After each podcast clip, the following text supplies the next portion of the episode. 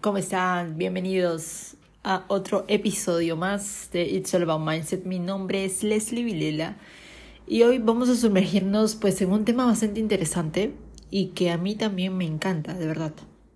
Se llama cómo convertir pues tu pasión, tus pasiones, tus dones, tus talentos, lo que quieras en un negocio exitoso, hacerlo realmente exitoso. Todos hemos nacido con dones, talentos, pasiones. Muchas personas en la sociedad, por ejemplo, no sé si has escuchado este tema de que si vas a ser pintor o si vas a ser rockero, si vas a ser maestro o si vas a ser, no sé, las personas adultas te dicen pues que vas a fracasar. Pero te voy a compartir ciertas cositas que tú debes tener en cuenta y hacer de tu pasión un negocio exitoso? Pues claro que sí se puede y estoy muy contenta de poderte compartir esto. Y pues vamos a ello, ¿ok? ¿Alguna vez te has preguntado cómo podrías transformar tus dones, tus talentos en una fuente de ingresos? Bueno, te cuento que te lo voy a comentar por aquí, así que estás de suerte hoy. En este episodio te voy a dar consejos prácticos, porque sabes que la practicidad, practicidad pues es más rápido, ¿no? Que si te pones a pensarlo y repensarlo y repensarlo, pues pasaron cinco años y nunca lo haces, venga. Entonces, te voy a dar unos consejos prácticos y unas estrategias comprobadas para que puedas hacer exactamente eso, vivir de lo que te apasiona, decir yo hago arte y monetizo con mi arte, yo hago música y soy la industria musical. Entonces, Claro que se puede, claro que se puede. Solo depende de que hay un factor muy importante. Primero te la tienes que creer tú y luego te creerá el mundo. ¿Ok? Entonces, vamos a ir punto por punto. El primer punto es que tú ya descubriste tu pasión y ahora tienes que evaluar su potencial comercial. ¿Ok? Antes de embarcarte en el viaje de convertir tu pasión en un negocio, es importante que identifiques qué es lo que realmente te apasiona. A mí me pasó, por ejemplo, un caso de la vida real, a mí me pasó, yo dije me apasiona la fotografía, pero yo hago muy buenas fotos, eso me han dicho. Pero yo no me dedico a la fotografía. Entonces yo en ese tiempo en el que dije voy a dedicarme a ser fotógrafa, pues me di cuenta de que a mí solo me gusta tomar fotos, no el trabajo que conlleva, el trabajo de edición, el trabajo de postproducción. Entonces, a mí solo me gusta tomar fotos, nada más, no editarlas. Y tengo entendido que hay personas encargadas solamente de edición de fotos. Entonces te das cuenta, solamente unas personas que toman las fotos y otras que las editan. Entonces, yo descubrí en el momento que la fotografía para mí no era algo que me apasionaba realmente, sino que era como un hobby, un talento que yo sí tengo, pero no, no lo desarrollé como algo como profesional, ¿ok? Entonces eso lo fui de, despertando, fue despertando en mí, fue aclarándose mi mente eh, con el pasar del tiempo. Entonces te digo, Tienes que dedicar tiempo tú a explorar tus intereses y tus habilidades y considerar cómo podría ser valioso esto para otras personas. Una vez que tú hayas encontrado esta pasión, es hora de que evalúes el potencial que el potencial comercial que tiene que tener, ¿ok? Investiga si lo que te apasiona lo que te apasiona tiene demanda en el mercado para lo que ofreces ¿Y quiénes podrían ser tus posibles clientes más allá de tu círculo familiar, tu círculo de amistad, etc? ¿Ok? Entonces, ese es el punto número uno. Tienes que descubrir tu pasión y evaluar su potencial comercial. Porque venga, yo lo he escuchado de una mentora. Si no te genera dinero, pues es un hobby. ok, entonces tienes que considerar esto importante. El punto número dos es define tu propuesta única de valor. Ok, si te gusta la fotografía y tú sabes que hay muchos fotógrafos, muchos, pero muchos fotógrafos en el mundo, ¿cuál va a ser tu punto diferenciador que diga que eh, a mí me gusta como Pepito hace sus fotos, entonces yo me voy con Pepito? Entonces, ya que tienes una idea clara del punto anterior, de cómo tu pasión puede llenar ese vacío en el mercado, porque de eso se trata, ahora lo que tienes que hacer es definir tu propuesta única de valor. ¿Qué te hace diferente a ti de la competencia? ¿Qué te qué es lo que recalco siempre? ¿Qué vas a tener tú que el otro no tenga? Y si bien es cierto, pues vamos a entrar en un mercado azul en el que le dicen el Blue Ocean, donde hay muchos pececitos, muchos pececitos, siempre vas a buscar por qué diferenciarte. Tal vez tu estilo de fotografía solo sea blanco y negro, por ejemplo, no sé, no sé, estoy hablando, estoy poniendo ejemplo la fotografía. Tal vez solo sea de blanco y negro, solo y exclusivamente hagas fotografías de blanco y negro y no, no otro tipo, no fotografías a color. Tal vez tu fotografía solamente te guste fotografiar, pues que no sé, halcones, solo halcones, pero las realmente fotos estupendas de halcones. Y déjame decirte que hay gente que sí compra esas fotos, pero, o sea, tienes que buscar cuál va a ser tu propuesta única de valor, qué te hace diferente, cómo tu producto o tu servicio va a resolver ese problema de tu cliente de manera única, ¿ok? Entonces, una propuesta única de valor tiene que ser sólida, ¿ok? Porque no solo te va a diferenciar, va a crear en ti una marca personal. Por ejemplo, en el mundo de la moda, Anna Wintour, no sé si la conoces, la cabeza más importante en el mundo de la moda. Su marca personal, no sé si has dado cuenta, es el corte de cabello, vestirse de una manera con colores estéticos y también no sé si te has dado cuenta de algo muy peculiar, pues su corte de cabello, su corte de cabello es único. Dime si alguna vez la has visto con el cabello más largo del, del hombro. Yo nunca. Dime si la has visto ahora usa lentes lentes de sol y no lentes y a veces. Antes no se los quitaba para nada, pero ahora ya se los quita. Pero entonces eso es lo que tú tienes que hacer. Branding, ¿ok?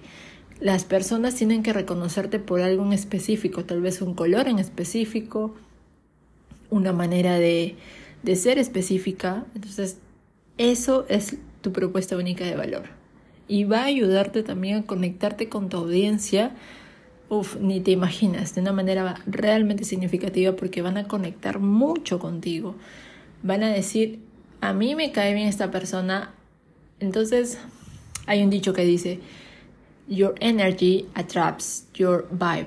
Ok, tu energía atrae tu, tu, perdón, tu energía atrae tu tribu. Your energy attracts your tribe.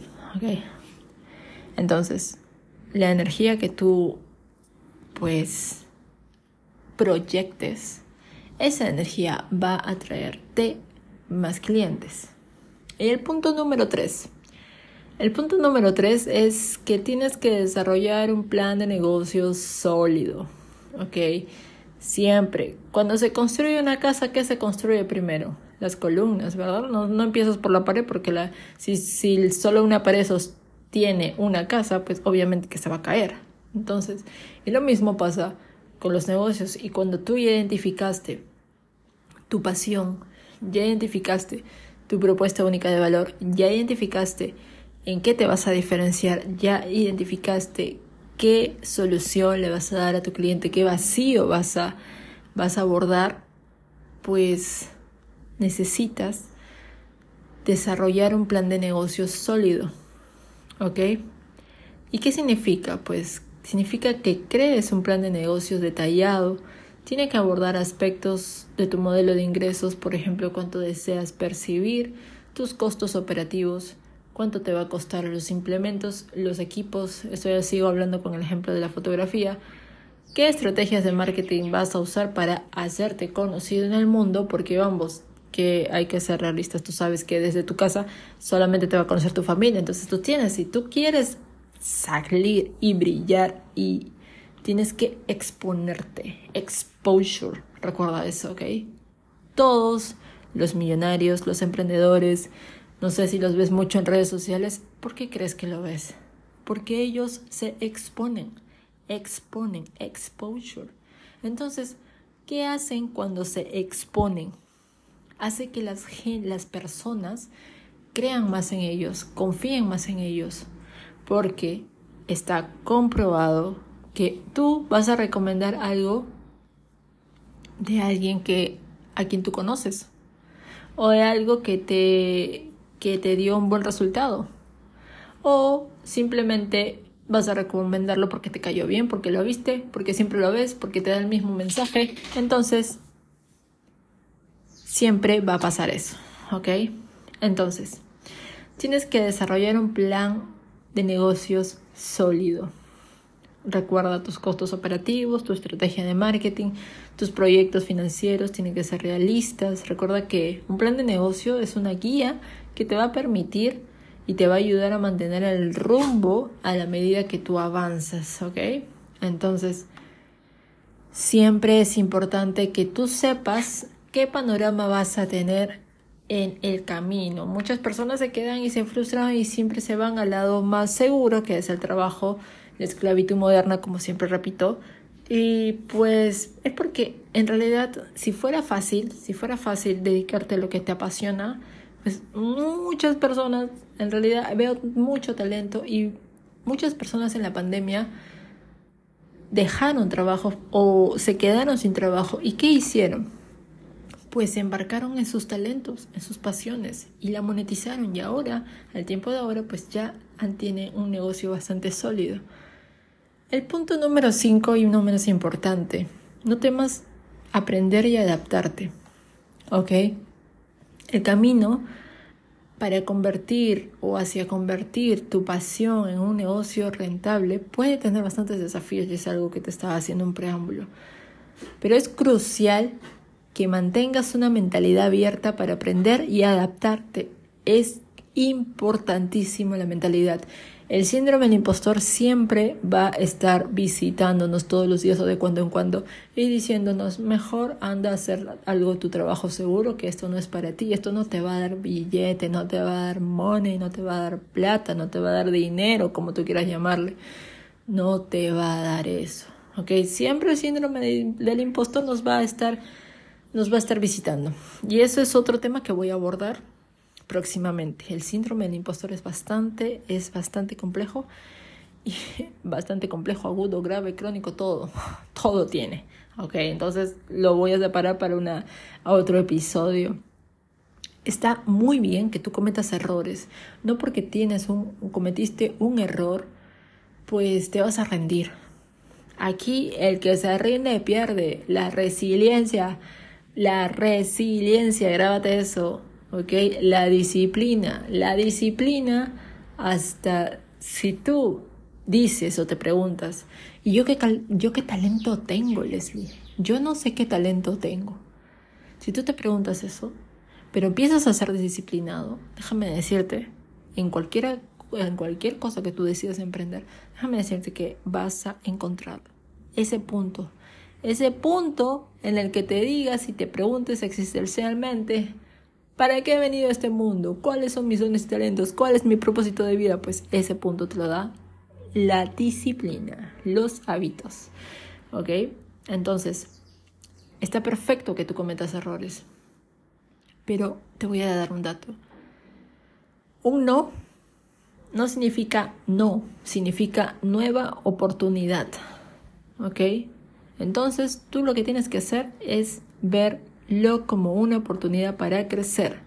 Mantén tu pasión firme por lo que haces, pero también tu disposición para mejorar y evolucionar. Si tú te quedas en el error y te quedas ahí en la fase de victimización, pues no vas a llegar a buen puerto, no vas a llegar a ningún sitio, probablemente.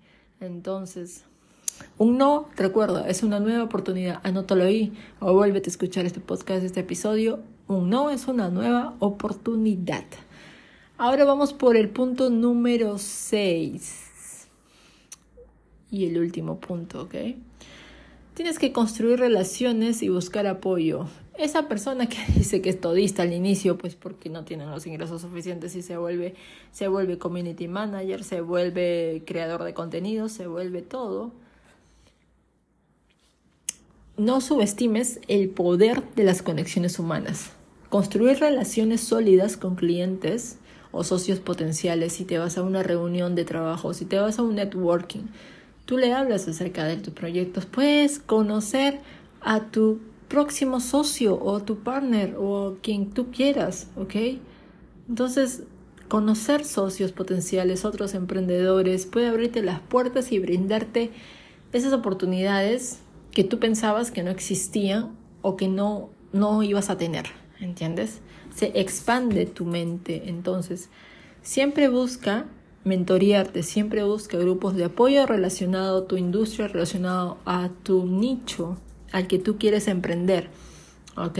La experiencia compartida va a ser valiosa, en serio, va a ser hermosamente valiosa, te lo recomiendo. Siempre busca personas. Un círculo nuevo no está de más siempre buscar. Cada año tú debes conocer personas nuevas. ¿Ok? Entonces, convertir tu pasión, ya para finalizar, en un negocio no es un camino fácil, porque de lo contrario todos lo estuviesen haciendo, pero con determinación, con disciplina, con una planificación realmente cuidadosa y un enfoque constante de la claridad.